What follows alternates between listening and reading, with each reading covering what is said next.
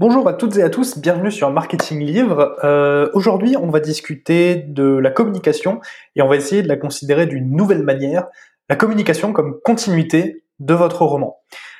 Donc vous écoutez Marketing Livre, vous n'aurez plus euh, la petite intro parce que les, écoutes ont été divisées par deux depuis que cette euh, introduction a été mise.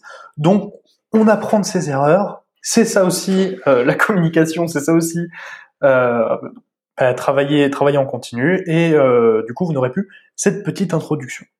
Donc on va rentrer tout de suite dans le vif du sujet, la communication en continuité du roman. C'est un thème que je vous ai laissé choisir sur Instagram et donc c'est un thème qui a été plébiscité euh, par euh, par certains d'entre vous. Euh, du coup, je pense pas que vous soyez tous sur Instagram, je pense pas que vous ayez tous répondu sur Instagram, mais euh, c'est un thème qui pouvait être intéressant. Alors ce thème, comment est-ce qu'il m'est venu? Je vais tout simplement vous expliquer pourquoi est-ce que j'avais envie de vous parler de ça. Euh, je regardais sur YouTube l'émission euh, Hot Ones qui est présentée par Ken Kojandi et Ken Kojandi invitait Panayotis Pasco qui est un journaliste et humoriste qui a officié sur pas mal de chaînes et euh, que vous connaissez peut-être via Instagram ou ou même via ses spectacles. Et il a dit quelque chose à un moment qui a résonné en moi et je voulais justement en parler avec vous parce que je pense que ça peut être très intéressant comme vision de la chose. J'ai tendance à très souvent rapprocher le travail des humoristes de celui des, auteurs, dans la mesure où lorsqu'on va acheter un, livre, on ne sait pas encore ce qu'il y a dedans. Lorsqu'on va acheter un ticket euh, pour un, un spectacle d'humoriste d'une heure, une heure et demie, on ne sait pas ce qu'on va voir pendant ces une heure, une heure et demie. Donc y a, je, trouve qu'il y a un petit peu ce, un petit peu ces deux, ce parallèle-là qui peut se créer. Et donc Panayotis, euh, pendant, ce, pendant cette émission, a dit, euh, en gros, Kian lui a posé une question. Kian lui a demandé, ça ne te gêne pas, toi, de faire les affiches, euh, de réfléchir comme ça à tout, tout l'aspect marketing, parce qu'effectivement, l'affiche la, du dernier spectacle de Panayotis a vraiment été travaillée et on sent qu'il a été impliqué artistiquement à l'intérieur. Et euh, lui, en fait, il a répondu que pour lui, c'est une continuité du travail, c'est-à-dire que l'humoriste, c'est pas seulement quelqu'un qui va écrire des blagues et les jouer, mais c'est quelqu'un qui va aussi travailler autour, qui va se faire connaître, qui va créer les affiches, qui va travailler avec une équipe et qui va, du coup, voir le projet global comme une continuité, comme quelque chose de, de, de logique. J'ai trouvé ça super intéressant et je pense que c'est quelque chose qu'on peut rattacher à l'auteur. En tant qu'auteur, on fait déjà un immense travail de préparation. Euh, on fait de la recherche. Si vous travaillez dans, moi par exemple, je travaille dans, la science-fiction, la fantasy, le fantastique. Je mets beaucoup d'historique dans mes récits, donc il y a énormément de recherche qui rentre en jeu. Je pense notamment, euh, je pense également à tous les auteurs qui écrivent euh, en fantasy historique comme Jean-Laurent Del Socorro. Euh, J'ai lu récemment Je suis fille de rage le travail qui a été fait au niveau historique, euh, il, y a une bibliographie à la fin du, livre, elle fait 3-4 3-4 pages, mais remplie de références, de sites internet, de livres, etc., etc. Donc il y a un immense travail de recherche qui est fait. Il y a beaucoup, beaucoup de contenu qui est absorbé pour la plupart des auteurs. Et je suis certain que vous aussi, lorsque vous travaillez un nouveau roman, vous absorbez euh, un maximum d'informations. Que vous écriviez en imaginaire ou non d'ailleurs. Euh, vous pouvez très bien écrire en historique pur. C'est en historique, c'est naturel en fait. Ça vient naturellement de se dire qu'on va faire beaucoup de recherches. Mais vous pouvez également écrire de la romance contemporaine et quand même avoir à faire des recherches. Par exemple, si vous écrivez une protagoniste qui est journaliste ou qui travaille dans la communication ou euh, qui, qui, qui, qui, fait de la poterie, qui est sculptrice, qui est, qui, est, qui artisane, dans tous les cas, vous allez quand même devoir vous pencher un minimum sur cette profession. Si vous avez un, un personnage euh, qui, va être infirmier ou qui va être sage-femme ou euh, qui, va être imprimeur, qui va fabriquer des meubles, vous allez de toute façon vous intéresser à ce que fait, à ce que va faire votre personnage, parce que dans votre personnage, ça doit être, euh, ça, doit être logique, ça doit être cohérent. Dans votre histoire, ça doit fonctionner. Euh, de la même manière, vous allez aussi peut-être lire des livres qui ont des thèmes euh, à peu près similaires le meilleur conseil qu'on m'ait jamais donné pour trouver une maison d'édition, vous allez forcément lire les livres de la maison d'édition que vous ciblez. Donc vous allez aussi absorber, emmagasiner du contenu. Une fois que vous allez avoir fait ce, recherche, ce, travail de recherche, vous allez avoir tout le travail autour du plan si vous travaillez comme, euh, comme un architecte si vous faites un plan, même si vous êtes jardinier, on n'est pas, euh, voilà, je sais pas si vous connaissez un petit peu la, dichotomie jardinier-architecte, on a ce, ce, ces deux systèmes qui cohabitent. On a le, système jardinier, donc c'est un, auteur qui avance au fur et à mesure, et architecte, c'est quelqu'un qui va tout bien planifier et qui va écrire dans les règles. Euh, la plupart des auteurs que j'ai rencontrés m'ont dit voilà, on est tous plus ou moins architectes, jardiniers à un certain pourcentage, et ça change également en fonction du roman. Moi aussi, je l'ai vu sur mon premier roman, j'ai été très architecte, j'ai tout euh, tout planifié, et sur mon second roman, je me suis beaucoup plus laissé porter et j'y ai pris tout autant de plaisir à l'un qu'à l'autre. Donc vous allez également avoir toute cette recherche de plans, toute cette euh, recherche de structure que vous allez pouvoir trouver bah, dans d'autres, euh, dans, soit dans d'autres œuvres où vous allez vous intéresser un petit peu au système. Par exemple, la romance est extrêmement codifiée, donc vous allez avoir une, une, trame narrative qui va se répéter. Donc vous pouvez très bien emmagasiner de nouvelles œuvres, mais vous allez également bah, sortir des choses de votre tête. Hein. Au bout d'un moment, l'écriture c'est aussi un travail créatif, donc il va y avoir des idées que vous allez retenir, d'autres pas forcément. Donc vous allez travailler sur, euh, sur, sur ce travail, et pour l'instant, vous, vous n'avez pas écrit une ligne de votre, de votre roman. Il y a un travail qui est déjà très, euh, très euh, grand avant même d'avoir commencé à écrire. Et là, je vais vous introduire à une notion que les créateurs de contenu connaissent très très bien et que les personnalités publiques, les humoristes, euh, les, auteurs de BD, etc., etc., connaissent bien aussi, c'est que tout est contenu. Tout est du contenu. Alors, on peut, peut-être vous avez entendu euh, plutôt des critiques à propos de ça, sur le fait que bah, parfois on a des, on a des choses d'un vide abyssal sur les réseaux sociaux où quelqu'un va dire que ce matin il s'est levé et puis en fait il y avait plus de café dans sa machine à café. Du coup il a dû prendre sa voiture et puis euh, il a dû partir directement euh, dans, le dans le bled du coin. Sauf que bah voilà le Franprix ouvrait pas avant euh, avant 8h30 et il était 7h et là il y avait plus de café. Donc du coup il s'est retrouvé à aller demander du café au voisin qui l'a réveillé alors que en fait le voisin faisait une énorme soirée voilà, il va vous raconter sa vie, euh, l'influenceur, le, créateur de contenu. Je vais utiliser ces termes-là hein, pour moi. Voilà, influenceur, ça se limite pas à ce que Magali Berda veut vous faire croire. Influenceur, c'est quelqu'un qui a une audience et qui, euh, du coup, utilise cette audience pour parler d'un sujet en particulier et qui est reconnu par cette audience comme un leader d'opinion sur le sujet. Donc, euh, par exemple, si vous allez suivre quelqu'un parce que vous aimez bien c'est le type de lecture que cette personne propose, cette personne est une influenceuse. Voilà, globalement. Je reprends, je ferme la parenthèse, je reprends. Tout est contenu. Faut, alors, tout ce que vous allez emmagasiner en recherche, en plan, etc., vous n'allez pas pouvoir tout recracher directement sur vos réseaux sociaux, sur une newsletter, sur un blog, euh, sur euh, en, vidéo, euh, sur TikTok, sur Twitter, etc. C'est pas ce que je vous dis. En revanche, peut-être commencer à prendre l'habitude de parler de ce que vous avez fait, pas forcément euh, en public, mais peut-être déjà à quelqu'un ou sur dans une communauté d'auteurs, ou euh, avoir un buddy, euh, un, com buddy avec qui vous allez pouvoir échanger un petit peu. Ah ok, aujourd'hui j'ai fait ça, j'ai fait ça, j'ai fait ça, et vous allez pouvoir un petit peu essayer de voir comment est-ce que vous pouvez raconter une, une histoire.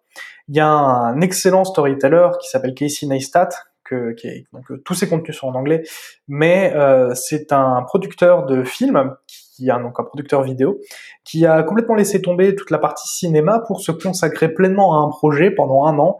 Il a créé tous les jours un vlog et euh, du coup, il a vraiment consacré entre guillemets ce tout est contenu, parce que chaque jour, il racontait vraiment une histoire c'est-à-dire que il y avait une situation initiale, un élément perturbateur, il tentait de régler l'élément perturbateur, ça fonctionnait pas.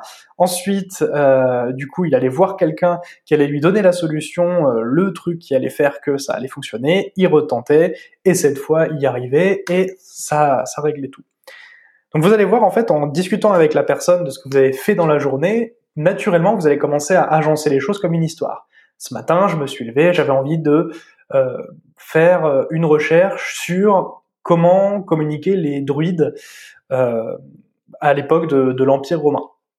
naturellement, j'ai commencé à chercher euh, du coup vers euh, vers Jules César, mais je me suis rendu compte que bah, sur Internet, on trouvait très très peu de textes de Jules César.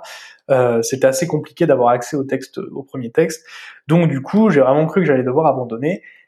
Et puis, bah, je me suis dit, tiens, il y a une médiathèque à quelques kilomètres de chez moi. Je prends ma voiture et je suis allé à la médiathèque.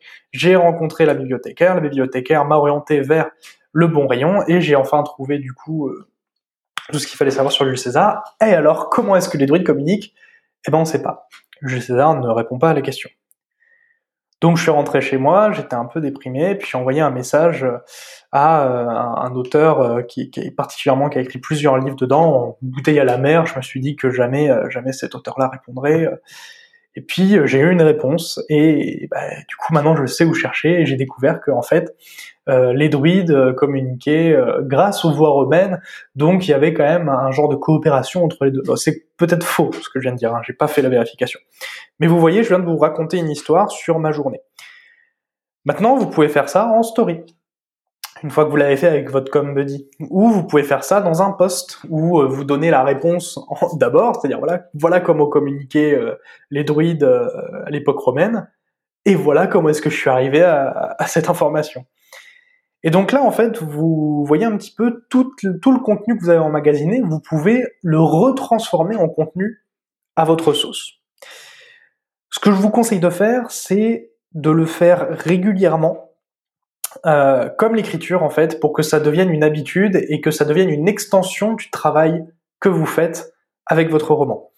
Euh, vous allez, il y a forcément des sujets qui vont vous intéresser. Il y a des, voilà, on est tous auteurs. Donc il y a forcément des sujets sur lesquels on vous lance. Euh, par exemple, je sais que voilà, j'ai une amie qui est autrice, je lui fais un clin d'œil si elle écoute, euh, qui écrit sur la chasse aux sorcières. Euh, il y a des choses qu'elle a envie de faire savoir aux gens sur la chasse aux sorcières, qu'elle va faire passer par son roman, mais qui peuvent être aussi passées ben, sur un compte, sur un compte, que ce soit sur Instagram, sur TikTok, sur Twitter. Le format importe peu au final, c'est presque l'information en tant que telle qui peut être intéressante. Alors, euh, pour un petit peu vous, vous, amener à vous reposer la question d'une autre manière, euh, j'ai essayé de réfléchir à quand est-ce qu'on dit que le roman est terminé. Est-ce que euh, votre roman il est terminé quand vous avez fait votre premier jet? Est-ce qu'il est terminé quand vous avez fini votre correction? Est-ce qu'il est terminé lorsque vous avez travaillé sur un dossier, vous aurez travaillé sur un synopsis, sur un petit pitch et que vous l'avez envoyé aux éditeurs. Et en fait, je, moi, c'est ce que j'ai fait la première fois sur mon premier roman. J'ai complètement considéré mon roman terminé lorsque je l'ai envoyé aux éditeurs. Et la personne qui m'a donné tort, euh, encore une fois, c'est euh, quelqu'un qu'on connaît bien, c'est Margot de Seine. C'est Margot de Seine qui, euh, avec son roman Absolu, a clairement montré que même après l'avoir envoyé aux éditeurs, elle a continué de communiquer dessus. Elle a continué d'en parler. Elle a continué de nourrir une audience autour de ça. Et en fait, euh, là, elle commence un petit peu à parler du tome 2, elle parle un petit peu de moins en moins d'Absolu, parce que bah, Absolu, maintenant, a été signé par une maison d'édition, par Brajlon, et donc bah, va ressortir, enfin, va pas ressortir, va sortir tout court. Vous voyez, on a l'impression que le livre est déjà sorti, tellement on a entendu parler va sortir, mais du coup c'est Brajlon qui va faire l'effort de communication, de distribution, de diffusion, et Margot va être là en soutien de ce que va faire l'équipe marketing.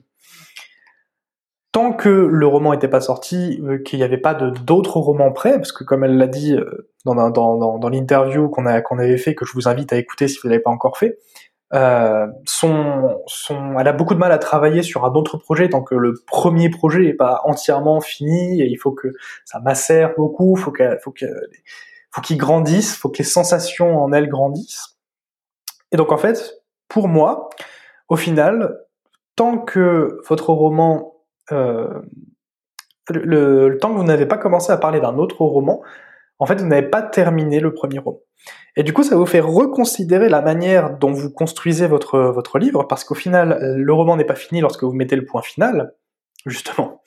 Le roman est terminé lorsque vous allez commencer à parler d'un autre roman à votre communauté. Donc ça veut dire que vous allez en fait considérer la communication, le fait de parler de votre livre, le fait de parler de vos personnages, le fait de parler de ce que vous avez appris, le fait de parler de, votre plan, potentiellement de vos galères, de ce que vous avez pu enlever, de ce que vous avez fait, euh, des endroits où vous écrivez, etc., etc. Euh, vous allez en fait arrêter de considérer qu'il est terminé lorsque vous allez passer à un nouveau projet. Et on recoupe avec euh, Panayotis Pasco, du coup, avec l'humoriste. Les humoristes arrêtent de parler de leur spectacle, de leur spectacle actuel, au moment où ben, ils commencent un nouveau projet.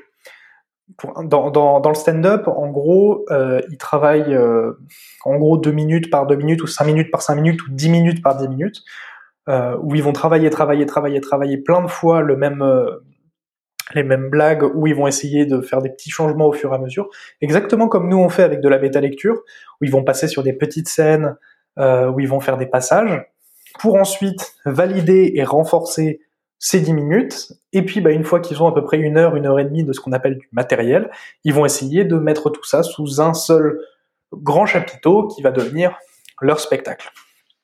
Vous voyez, c'est en ça que je trouve qu'il y a quand même quelque chose qui est intéressant euh, à regarder comment fonctionnent les humoristes en tant qu'auteurs, parce que il y a tout, y a cette, euh, ce côté, voilà, on écrit quelque chose, c'est un premier jet, on le confronte, euh, on le confronte à, à des bêta, des bêta spectateurs, et en fonction des retours des bêta spectateurs, donc est-ce qu'il y a du rire ou est-ce qu'il n'y a pas de rire, et donc nous, bah, les, les, retours sont plus complets, mais en gros, eux, c'est vraiment on-off. On va mettre plus ou moins de, on va ajuster le curseur. Et donc on recoupe avec ça, c'est-à-dire que les humoristes, bah, ils arrêtent de parler de leur spectacle quand ils arrêtent de le jouer, et qu'ils passent à un nouveau, euh, un, nouveau spectacle, une nouvelle petite scène, euh, une autre actualité. Dans un prochain podcast, je, vous parlerai un petit peu de comment gérer lorsque vous avez plusieurs actualités. Euh, voilà, ça, si vous avez un podcast, une newsletter, etc., etc. C'est quelque chose euh, que moi-même je suis en train d'essayer de, bien gérer. Donc du coup, euh, je suis en plein dedans. Ça sera très intéressant, je pense, d'en discuter avec vous. Euh, dites-moi sur Instagram si ça vous intéresserait. donc, pour résumer, la communication en continuité de votre roman. Ça peut être assez compliqué au départ à envisager lorsqu'on est auteur de faire de la communication. Parce que notre travail en tant qu'auteur, c'est de raconter des histoires, c'est pas de dire qu'on a raconté des histoires. Donc ça peut être assez difficile. Pour moi, la communication, c'est quelque chose qui est passionnant et qui est super intéressant. Mais pour certains auteurs, moi, on m'a dit que c'était aussi chiant que de faire ses impôts ou de l'administratif. Donc, pour que ça soit moins chiant ou au moins que ça rentre dans, dans, un système, parce que par exemple pour les auteurs auto-édités, c'est obligatoire de faire de la communication, soit vous passez par un prestataire qui va le faire pour vous, mais vous avez le risque de perdre une connexion que vous auriez avec votre audience, soit vous passez directement euh, par, euh, enfin vous, vous passez euh, en direct, c'est-à-dire que c'est vous qui faites, mais si ça si vous n'aimez pas ça, ça sera difficile. Donc l'idée que, que, que, je, voulais vous proposer dans ce podcast, et que j'espère qu'il vous plaît, c'est d'essayer d'imaginer justement la communication en continuité de votre roman. Et l'un des premiers exercices que je fais faire à tous mes élèves sur Ceris, c'est d'imaginer une, une personne le, le, plus détaillé possible, et cette personne, eh ben c'est à elle que vous allez parler. Et c'est pour ça que je vous conseille dans le podcast de prendre l'habitude de raconter à quelqu'un en qui vous avez confiance ou qui vit la même chose que vous, ce que vous avez fait dans la journée, parce que derrière, euh, ce que vous avez fait dans la journée ou ce que vous avez fait dans la semaine, hein, si vous écrivez pas tous les jours et que vous écrivez un petit peu chaque semaine, vous pouvez le faire chaque semaine. Ah, c'est pas, suivez pas les ordres, on n'est pas aux ordres justement, voilà. Euh, donc, en en discutant avec cette personne-là, en fait, naturellement, vous allez prendre l'habitude d'avoir un mode de discussion. Et c'est vers ça que les réseaux sociaux nous amènent. C'est un mode de conversation, c'est un mode de discussion. Donc, quand vous allez raconter euh, ensuite à votre communauté, et eh ben vous leur parlez comme si vous étiez en train de parler à cette personne à qui vous êtes en train de raconter quelque chose de super intéressant. Comme je suis en train de le faire actuellement, quand je vous raconte le podcast, euh, je discute avec vous euh, comme et, là je pense que je pense qu'il y a une personne, c'est c'est Emma Dos Santos que moi j'appelle Wondergator, qui pourra vous le dire. je fais des vocaux. je suis ce genre de personne sur Instagram c'est à peu près le même ton, c'est je, dis vraiment le, même type de choses. Donc vraiment les, podcasts que vous avez, c'est vraiment en mode conversationnel. Et si vous voulez discuter avec moi en DM sur l'Instagram de Series Formation, c'est avec grand plaisir, ou même sur mon Instagram perso Nick Writer, euh, je, je, répondrai avec grand plaisir. Et euh, du coup voilà pour ce parallèle entre le travail d'humoriste et la communication en continuité, et euh, le travail de l'auteur et la communication en continuité. J'espère que ce podcast vous a plu. Je vous laisse avec l'outro. L'outro, je l'ai laissé. Et euh, je vous dis à très vite, à la semaine prochaine. Du coup, c'est bon, les podcasts ont repris. Donc euh, la semaine prochaine, vous aurez un podcast. Le thème, euh, je partagerai, je le partagerai quelques jours avant en story. Donc vous aurez toutes les infos. À très vite.